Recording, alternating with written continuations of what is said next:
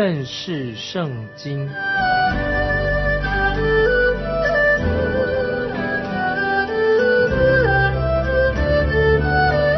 认识上帝的话，把上帝的话带到全世界。本节目是由认识圣经机构和环球广播电台联合制作，欢迎收听。亲爱的听众朋友，你好，欢迎收听认识圣经。我是麦基牧师，我们继续看弥迦书六章四节。弥迦书六章四节，我曾将你从埃及地领出来，从做奴仆之家救赎你。我也差遣摩西、亚伦和米迪安在你前面行。注意弥迦书六章四节啊，这些经文的重要。这里说到，我曾将你从埃及地领出来。从你做奴仆之家救赎你。我们知道以色列百姓的历史，之前他们做过奴隶，在埃及做奴隶。神对他们说：“我曾经救赎你们，我没有虐待你们，对你们不好，我也从来没有伤害过你们，我却救赎了你们。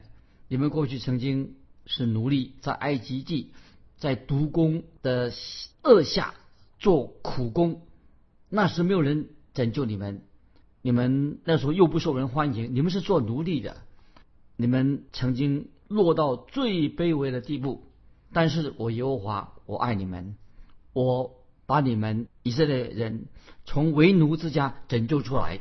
这节经文弥迦书六章四节的意思啊，我们去看六章四节里面特别提到几个人的名字，神怎么样救赎？做奴隶的埃及做奴隶的以色列百姓呢？六章四节下半说：“我也差遣摩西、亚伦和米暗在你前面行。”啊，神的意思是说什么？就是说我给你们领袖，就是摩西，就是亚伦和米迪暗，带领你们离开了埃及为奴之家。在这里，听众朋友注意，这里特别提到米利暗这个人啊，米利暗，听众朋友知道是谁吗？米利暗，这里就特别希望。听众朋友啊，是姊妹啊，是你是姊妹，特别想到今天有女性解放运动弟兄跟姐妹啊，特别女性的解放运动的人啊，要特别注意。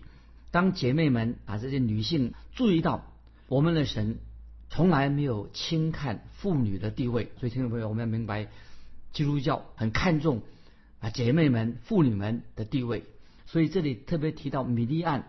也是当时带领以色列百姓出埃及的领导之一，听众朋友明白了？米利安他也是一个领导，带领以色列百姓离开埃及。米利安的地位跟亚伦的地位可以说是相等的。当然，米利亚跟亚伦的地位跟摩西的地位不一样，因为摩西是神直接亲自选召的。那么我们也知道，甚至有一次，听众朋友记得，在这个历史上有，甚至有一次，米利安就是摩西的姐姐，她暗中米利安她这个做姐姐的，还暗中好像要叛变一样，主导一场叛变来对付摩西。听众朋友也许读旧约圣经可以看得出来，米利安想主导一场叛变来对付他的弟弟摩西，因为当时以色列百姓在旷野漂流的时候。摩西在神的授权，是神给他权柄来带领以色列百姓。但是米利安他姐姐米利安会怎么想呢？米利安也许他心里说：摩西以为他是谁呀？他竟然对我下命令要我做这个做那个。我自己还记得摩西他在还是个婴孩的时候，是由我跟我母亲把他放在蒲草箱里面的，把他带到河边，搁在河边的。呃，芦笛当中啊，因为担心那个时候摩西，因为他是个男孩子，担心他会死在法老王的命令当中啊。当时他们要把男婴都要处死刑。那么米利安也许这样说啊，那个时候我自己还远远的看守着他。那现在摩西他现在做我们的首领，他以为他自己是谁呀？难道我需要摩西你来告诉我我该怎么做吗？所以听众朋友，我认为米利安这个摩西的姐姐啊，她是也算啊有史以来第一个女性解放运动的领导。她认为女性应该跟男的啊要平等的啊，女性解放运动，她也是个也女性解放运动发起人。那么当然，米利安当时她确实也算是一个领导啊，确实是一个领导，也是神所拣选的，她担任这样的事工。我认为，在以色列的妇女当中啊，她在以色列百姓的妇女当中做了很重要、很重要的事工。所以，听众朋友，你能够想象到，在这么多的妇女还有孩子们，他们行走在旷野的时候，一定问题出现了很多，一定有些问题，妇女跟孩子的问题是摩西不太清楚，也是不太能够容易解决的。所以，我我认为米利亚摩西的姐姐肯定是。摩西的好帮手啊！摩西虽然是首领，但是他的姐姐米利亚当然是一个好帮手。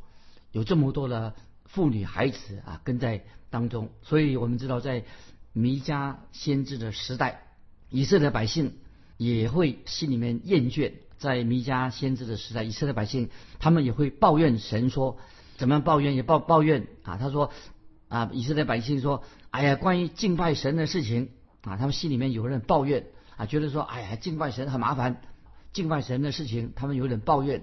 那些以色列百姓会说，那神到底为我们做了什么事情呢？所以他们就内心呐有点埋怨神啊，神到底啊为我们做了什么呢？因此，神就要他们回顾以往的历史，向百姓做争辩。接下来我们看弥迦书六章第五节，注意弥迦书六章五节说。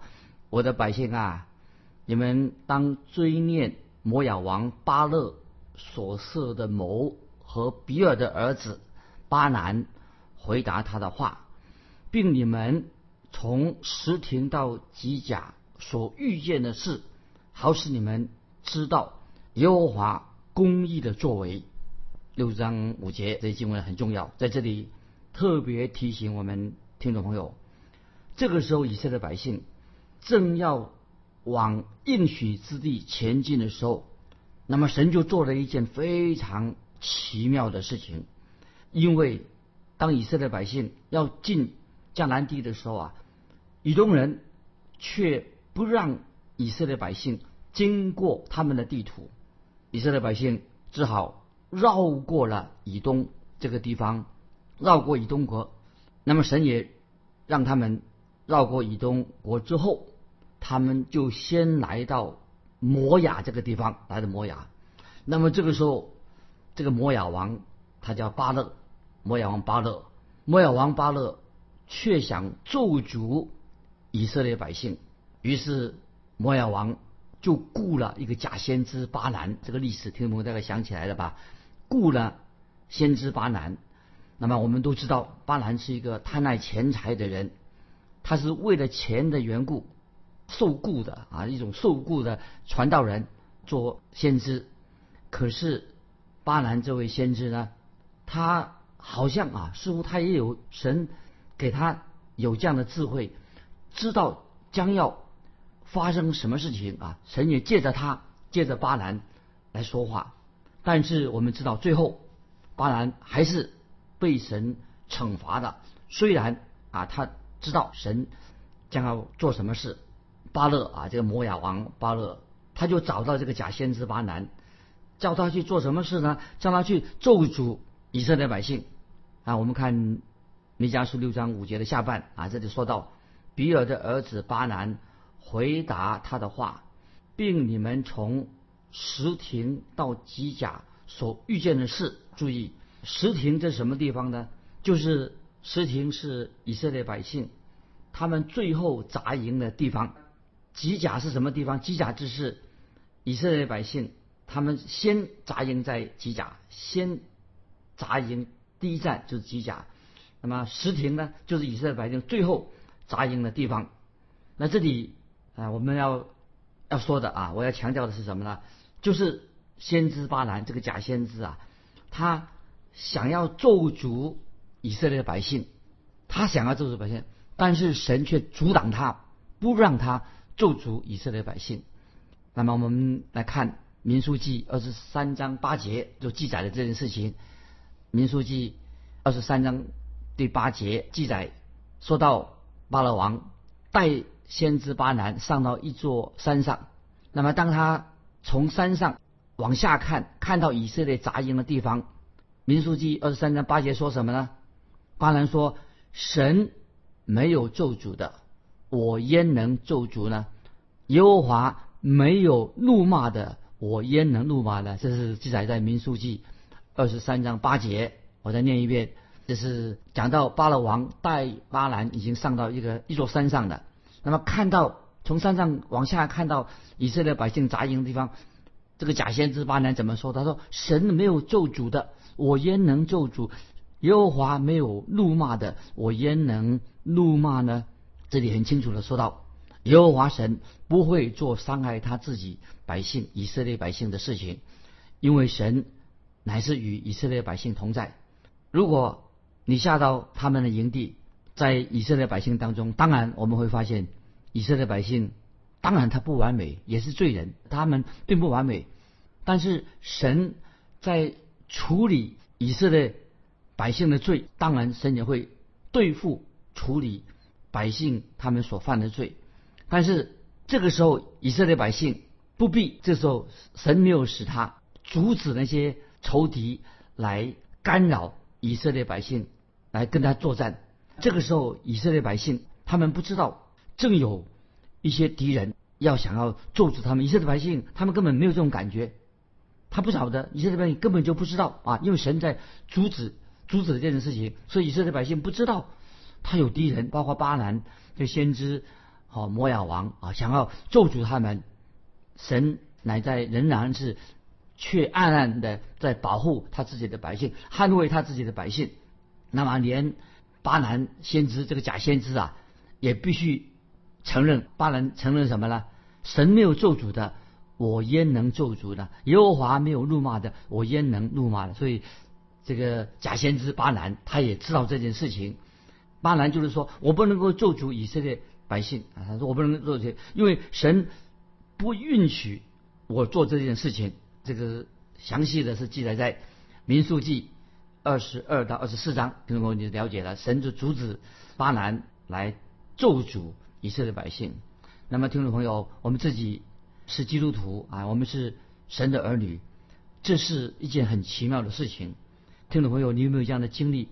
就如圣经上所说的，我们今天基督徒。我们在天父那里，在父神那里，我们有一位中保耶稣基督，就是那义子耶稣基督。那圣经很清楚的，在约翰一书二章一节这样说：约翰一书二章一节说，我们在天父那里有一位中保，就是那义子耶稣基督。父神要亲自来解决、来对付他儿女的问题。父神天上的父神要处理。我们知道，听众朋友，我们知道。啊，神会很严厉的来对付、解决我的问题。我自己有这样的经历，神要父神要自己来解决、对付他自己儿女的事情。我自己有这样的经历，我要这样说。我知道，我有一次我得到癌症，在我的人生经历里面得到癌症，得到这个癌症的病，让我很惊恐。但是我知道为什么我得到这个病，我知道神父神。在惩罚我，我接受了神惩罚这个事实。我知道，我就接受啊，这是来自神的一个惩罚，因为是从神而来的。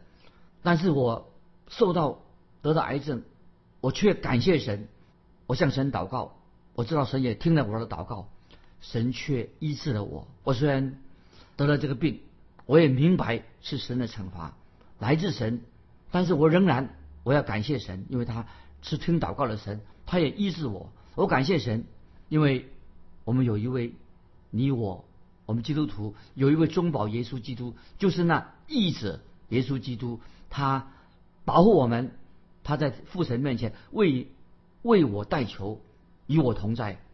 耶稣基督是我的中保，也是我们基督徒啊，听众朋友，你信主了吗？信主了，他也是你的中保，所以我们可以称为啊，我们感谢神。我们就是神的儿女，使我们都是成为神家中的一份子。所以神不允许任何人，尤其是外邦人这些信邪教的，神不容容让任何人来咒诅他自己的百姓。也感谢神，这是啊我个人的见证啊。接下来我们继续要看这个经文的意思。接下来我们要回应听众朋友，不晓得你知不知道，在流传的我们中当中有许多的迷信，今天也有很多的迷信，有很多的奇奇怪怪的说法，就是。有人说，神的儿女也会被鬼附身啊！听众朋友，你听过没有？说基督徒也会被鬼附身，但是听众朋友，虽然我知道，我也相信有这样事情的发生，神的儿女被鬼鬼附在他身上。我们知道，我也相信说，魔鬼他有能力会压制神的儿女，干扰神的儿女，给神的儿女给基督徒带来了许多的困扰。魔鬼。当然也会欺骗基督徒，给我们遇到很多很多的麻烦。但是如果我们是属于神的儿女，我们是基督徒，真正的基督徒，魔鬼啊邪灵绝对不可能附在我们身上。这听懂没？强调的，如果我们真是属于是属于神的儿女，已经悔改相信主了，他可以干扰我们，但是他没有能力附在你我的身上。为什么呢？因为我们已经有了一位中保耶稣基督。所以，听众朋友，不论你是谁，如果你是信耶稣的，你是神的儿女，那么神就与我们同在，耶稣基督也与我们同在，他会保护保护你。尽管有时候我们看起来好像受到许多人的逼迫，好像人在反对我们，对我们对敌啊，但是有一位圣徒叫做约翰约翰罗克门，有一个圣徒曾经这样说了好，他这样说，他说有神同在。必然就能得胜，就是这个圣徒，这个他叫做约翰罗克斯啊，就是这个人的名字。一位圣徒，他说有神同在，有神与我们同在的话，我们必然得胜。意思就是说，有神同在等于我们是属于多数的，所以我们知道有一大群的基督徒弟兄姊妹是神所保护的，是神同在的。所以听到没有？我要问你说，你遇到 困扰的时候，遇到难处的时候啊？有神与你同在吗？这是一个很重要的问题，所以我在强调说，魔鬼没有能力附身在基督徒的身上。我们已经有一位中保耶稣基督一直在保护我们，所以这个问题我们要常常放在心里面。神亲自已经告诉他自己的儿女说，神一直在今天仍然在保护你。所以我们看到，即使这个假先知巴兰要咒诅咒诅以色列百姓的时候啊。神却暗中在保护他自己的儿女，所以我们看巴勒王对于这个假先知巴南啊，那边巴勒王他要巴南咒诅以色列百姓，但是巴南他没办法，他不做，所以对巴南就很不满意，因为为什么呢？这个巴勒他曾经这个巴勒王四次把巴勒巴南假先知带到山上四座的山上山顶上，那么巴南都没有办法。从他的口中说出咒诅以色列百姓的话，于是这个巴南先知居然哈，他给这个巴勒王哈做了一个建议啊，一个非常邪恶的、很狠毒的建议。这个假先知哈，他给这个巴勒王做了一个建议，建议什么呢？这个巴南说：“既然你也没办法咒诅他们，我也不能咒诅他们，我们不是以色列百姓的对手，干脆我们就跟他们结盟好了，加入他们的。”哦，意思是说跟他妥协一下，这一招很厉害，这也是一个阴谋。所以魔鬼常常做一个方法，什么？如果他没有办法对付我们的话，怎么办呢？他就要要我们跟他妥协，就说既然你打不过他们，那么你就加入他们的。所以这个时候，巴南对这个摩亚王说：“这个先知假先知巴南对摩亚王说，最好用一个方式，怎么呢？就让以色列百姓啊。”跟你们国家的人呐，跟摩雅人呐，给他们通婚就好了。所以意思就是说，既然不要跟他们作对，要叫你们的这些妇女跟以色列百姓啊，跟他们通婚。果然，听众朋友，什么事情发生了？摩雅人这些妇女跟以色列的百姓，他们就通婚了。所以从此从这个时候开始呢，以色列百姓就开始啊，就去拜摩雅人的偶像。所以听众朋友，这个就是。巴南先知啊，这个假先知他所建议的造成的，关于这一点，所以听众朋友啊，我们要特别小心。今天我们看到很多的基督徒关于基督徒所谓的婚姻辅导问题，听众朋友，有些我认为那些婚姻辅导是不合乎圣经的。有些今天很多非基督徒的婚姻的智商都不是出于圣经的教导，所以所以关于基督徒啊，一个信徒跟非信徒结婚的时候结婚的问题啊，啊，我们应当按照圣经的教导。不是啊，随便找一些什么婚姻顾问给我们来凑合结婚在一起。有些不是不懂得圣经的这些婚姻辅导，那么或者那些没有纯正信仰的啊，他也许会挑一两节圣经啊，就是说啊，我们这样你们就可以有个成功的婚姻的。但听众朋友，我们知道圣经很清楚，认为说基督徒的婚姻，爱是唯一使婚姻成功的因素，神的爱。在婚姻里面会使这个婚姻才会成功，所以爱就是婚姻的一个最重要的基础，会成为一个好的夫妻。所以意思就是说，神的话，就神的话才能够解决我们的婚姻问题。按照神的旨意，神的爱帮助我们才能够解决我们婚姻问题。所以在这里啊，神就提醒以色列百姓，神乃是公义的神，神一定会。保护他自己的百姓，有神与我们同在，这是一个非常非常重要的事情。接下来我们就要看弥迦书的第六章的六到八节，听众朋友，弥迦书六章六到八节啊也是很重要的。今天特别有些基督徒特别喜欢第八节六章八节，以后我们再做做解释。那么有些啊属于新派啊，就是基督教的新派人士，他们怎么说呢？就有些新派人人这样说，他说六章八节，我们先看这个六章八节，这就是最纯正的宗教。他们认为说是旧约圣经当中最伟大的宣告，就是弥迦书六章八节啊。这个这些新派人士、新派神学家所说的，当然听众朋友，我们同意。弥迦书六章八节，从六到八节都很重要，是确的确是一个伟大的宣告。但是新派人士啊，这神学派新派神学，他们对这些经文六到八节的解释啊，我完全不同意。尤其是第六章的第六节啊，就是这个经文六章六节的经文，就是恳求以色列百姓要回转归向真神。以色列百姓也应该为他们自己所犯的过错跟罪孽，他们要悔改，并且要真正诚心诚意的回转归向真神。那么在弥迦书六章六到八节，就是神也是提醒他们，他怎么样过去怎么样是救赎了他们，把他们从埃及地拯救出来。神怎么样带领他们经过旷野的地方，神也怎么样保保守他们。那么这个时候。